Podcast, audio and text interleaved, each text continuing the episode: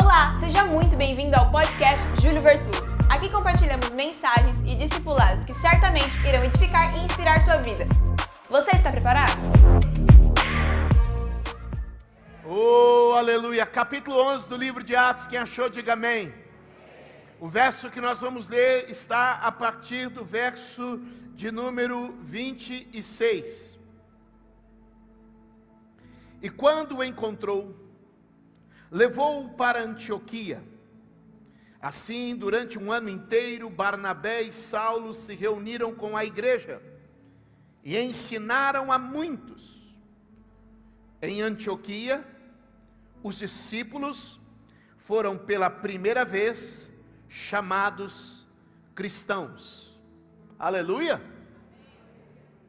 Onde é ensino da palavra, a afirmação de identidade. Diga comigo, onde há ensino da palavra, existe afirmação de identidade. Identidade, diga aí.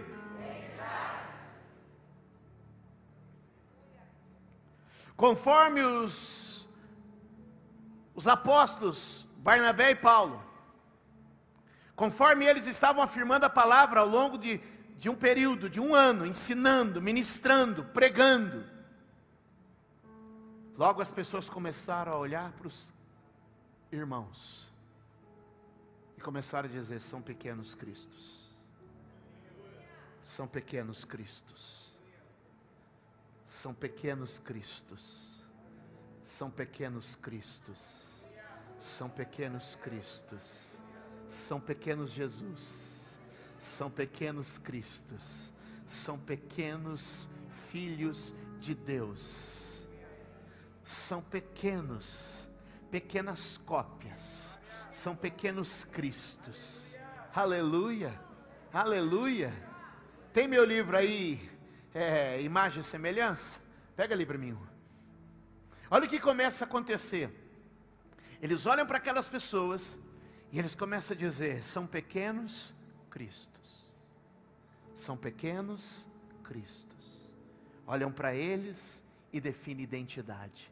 Uma igreja precisa ter identidade. Repita comigo: uma igreja precisa ter identidade. Não basta ser igreja, a igreja é o começo, porque a igreja é o ajuntamento. Diga comigo: igreja é um ajuntamento.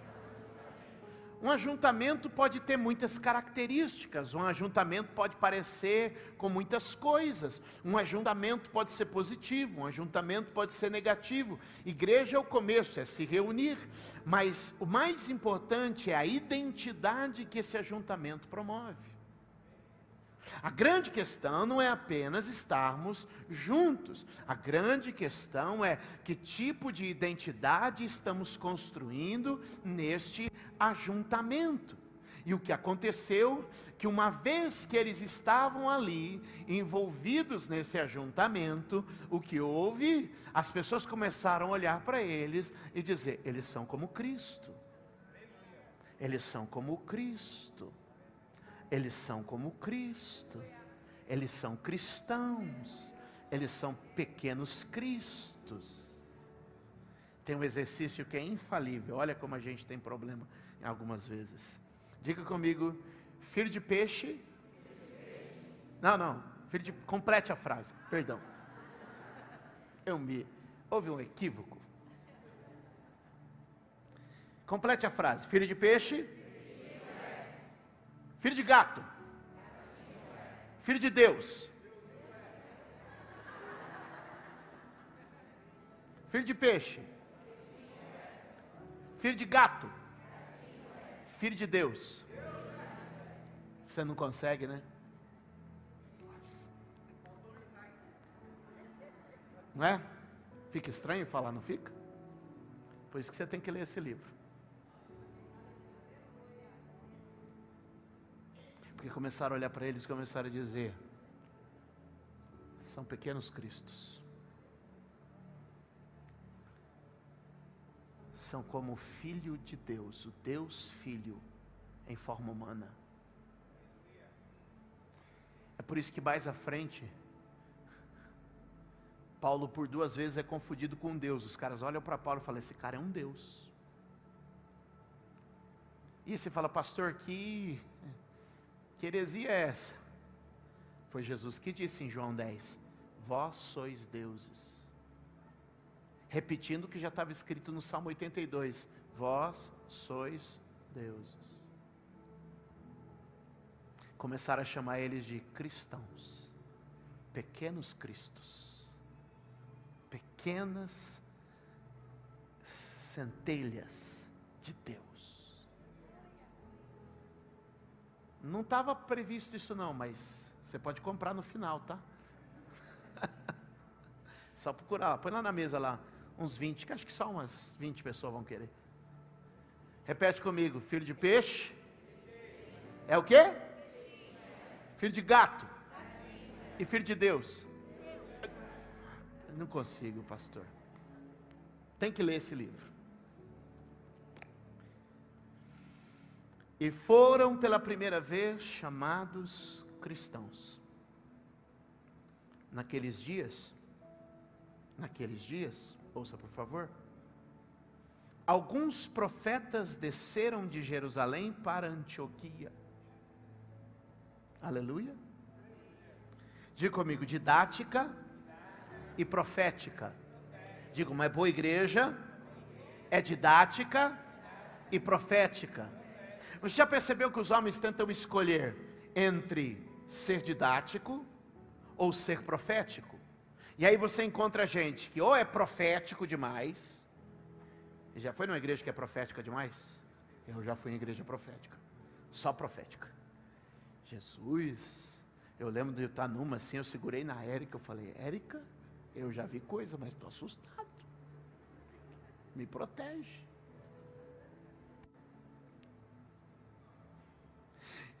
E talvez você já foi numa igreja que é didática demais. Só tem didática. Qual está certa, qual está errada? Se a gente descobrisse o valor da gente ser corpo, e saber que um irmão tem um dom e outro irmão tem outro dom, e quando a gente encontra esses dons, aleluia, a igreja a igreja floresce, a igreja prevalece, a igreja cresce. Por isso eu quero orar, louvar a Deus, porque este altar é didático, este altar é profético.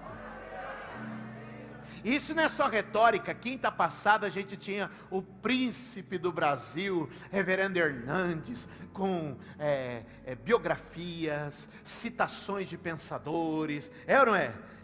Foi ou não foi quinta passada? Um show de didática.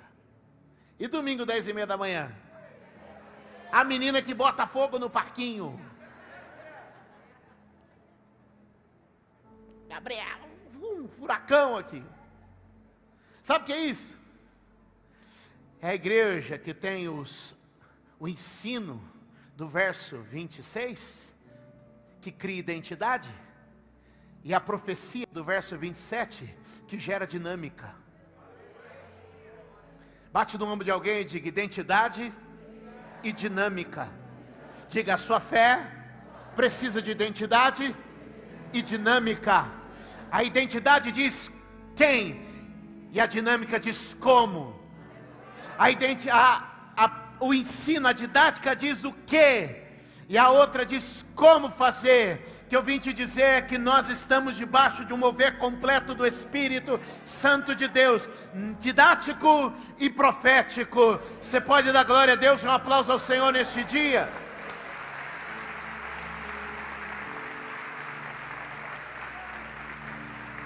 Aleluia!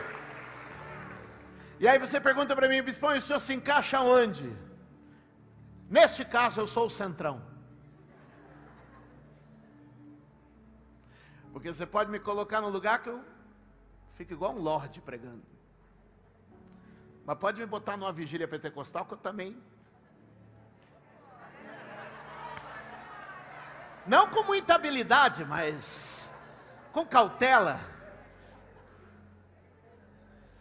Na verdade, eu não vou contar.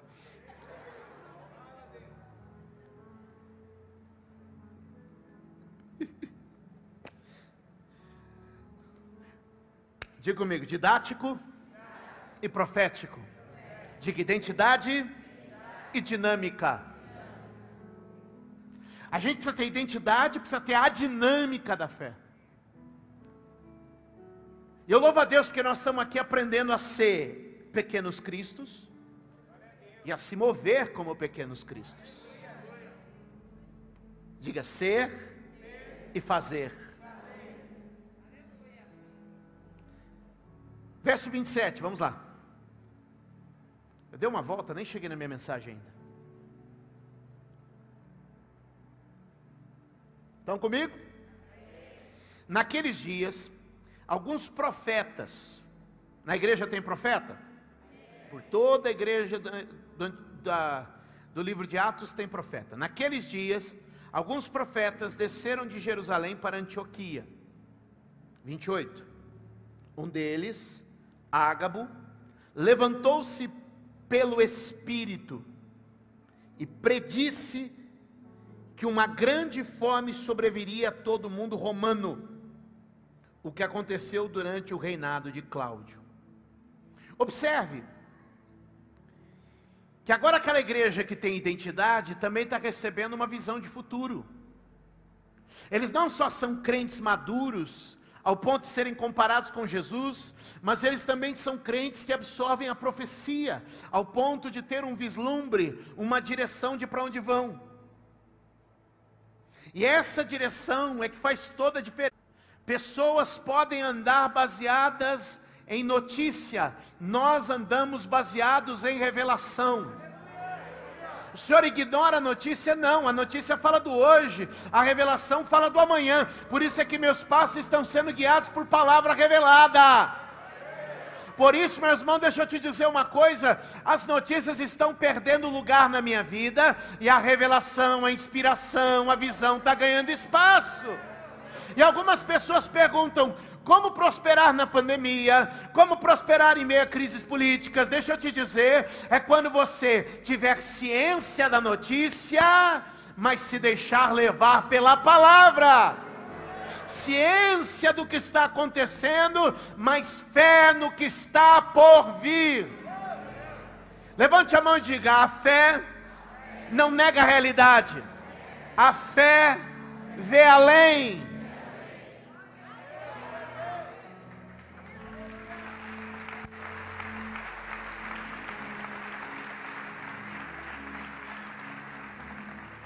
Uma igreja saudável na sua identidade agora recebe os profetas.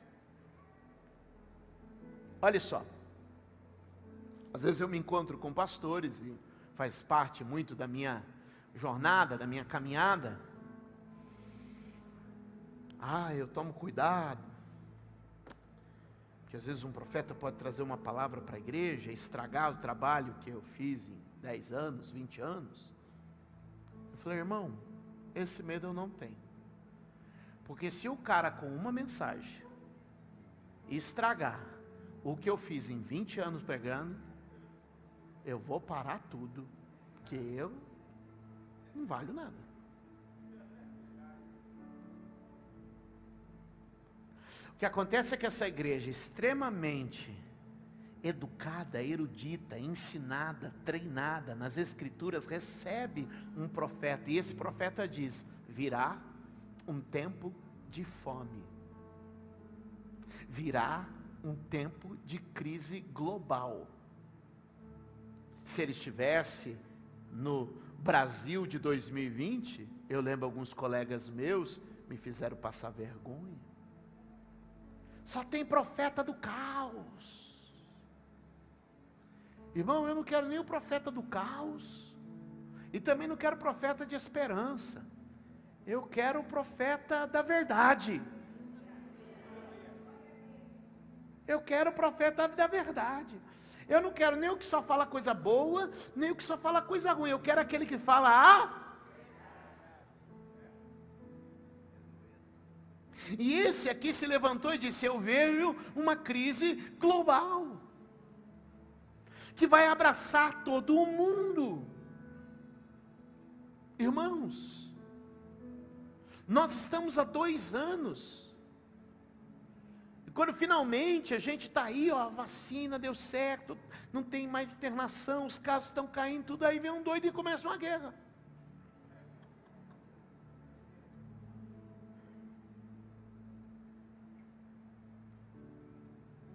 E aí a gente tem mais uma vez uma crise global.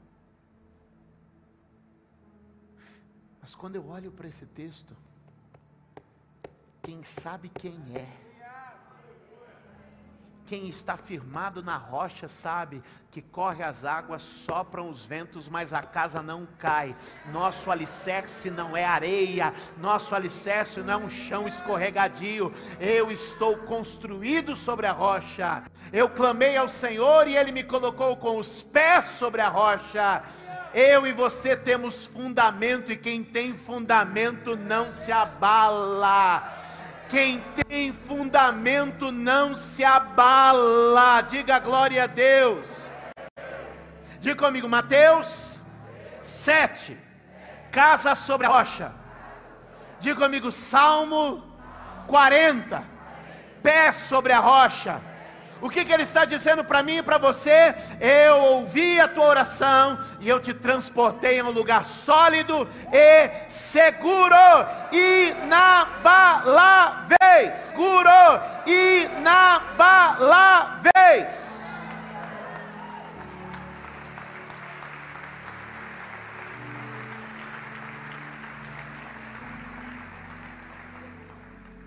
Salmo de número 112, pega a tua Bíblia aí. Abre para mim, verso 7. Põe na tela aí.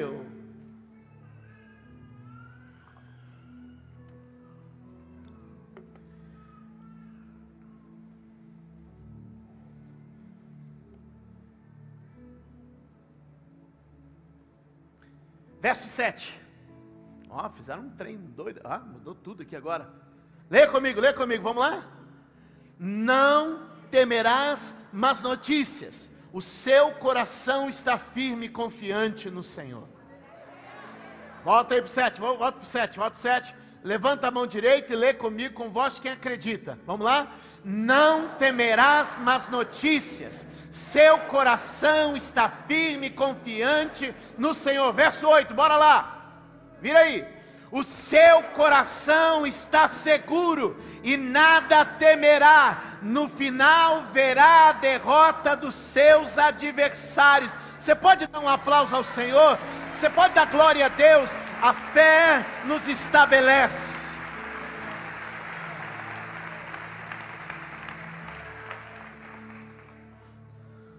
Levante a mão direita e diga: é preciso reduzir o impacto das notícias no meu coração. Uh.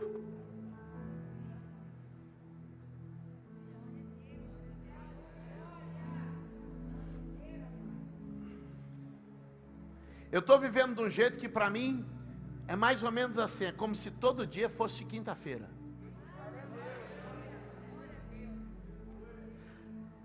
Porque todo dia eu estou na noite mais inspirada de alguma cidade. O que, que eu estou te dizendo? É como se todo dia é bom para trabalhar, é bom para fazer, é bom para realizar, é bom para ser abençoado. Aleluia! É bom para divertir, é bom para comer, é bom para ganhar dinheiro, todo dia é. E o Putin? E o Biden, e o Bolsonaro, e o Lula. Eu tenho palavra, irmão.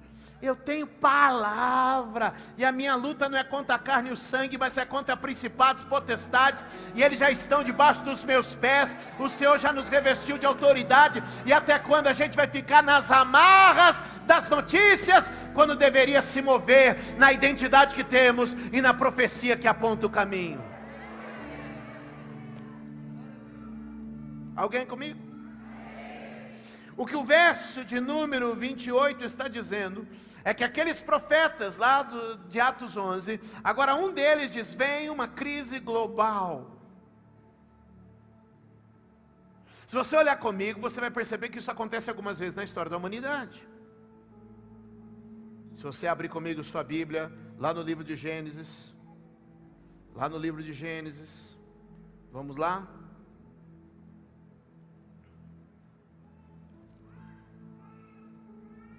Aleluia. Aleluia. Aleluia. Jesus está aqui. Jesus está neste lugar. Jesus está conosco. Gênesis capítulo de número 26. Por favor.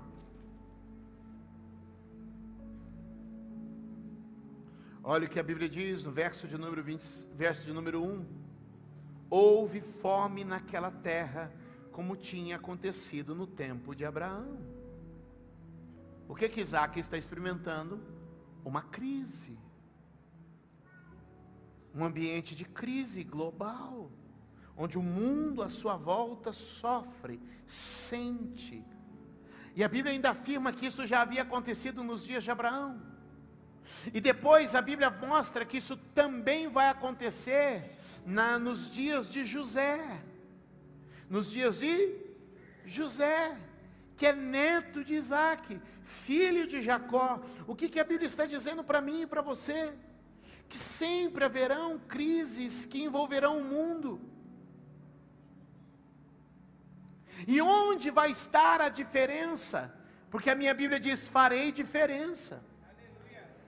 A minha Bíblia ainda está escrito: farei a diferença farei a diferença entre o que serve a Deus e o que não serve, entre o que é e o que não é, entre quem é e quem não é. Deus é um Deus que faz a diferença, vai fazer diferença na família, vai fazer diferença no trabalho, vai fazer diferença na empresa, vai fazer diferença na igreja.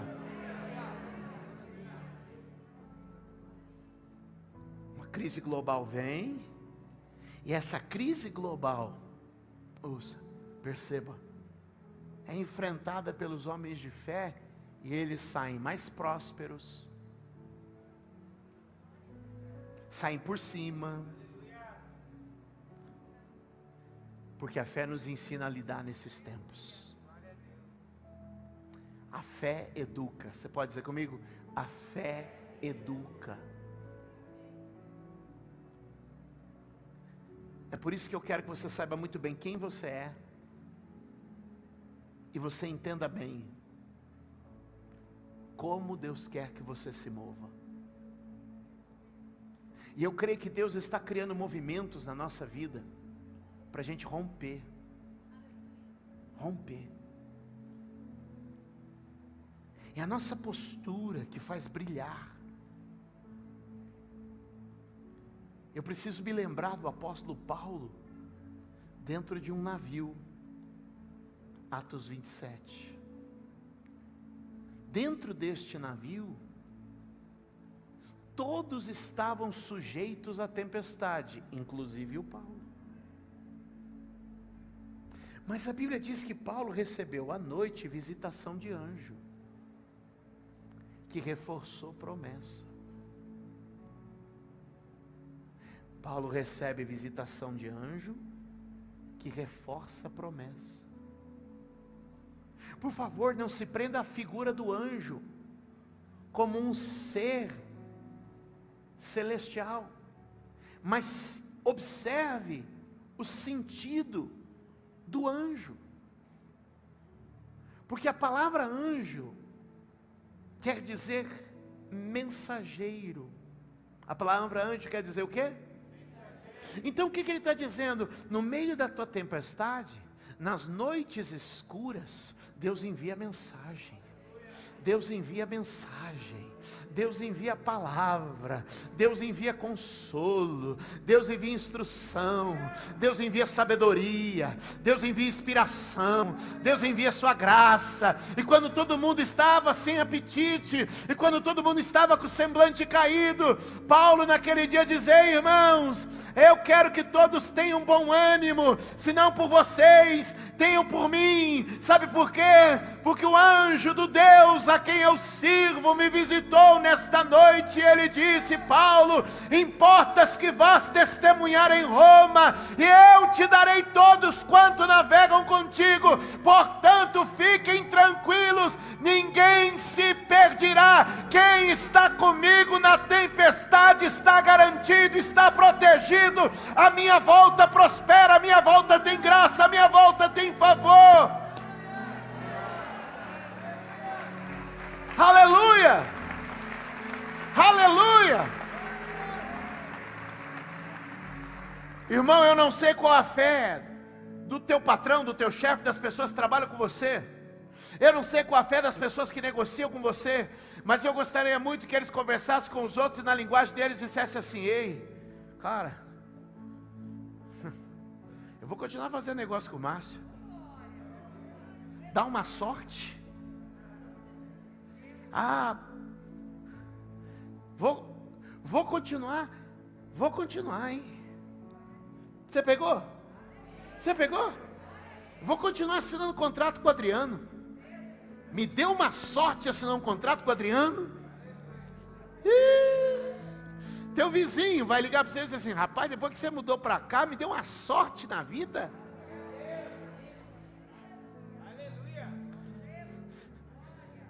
Diga comigo, um crente que sabe quem é e que sabe se mover pela fé, dá uma sorte para quem está à volta dele.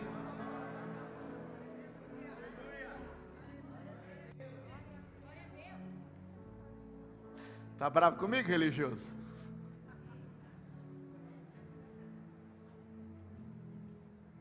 Fala, esse pastor me assusta às vezes.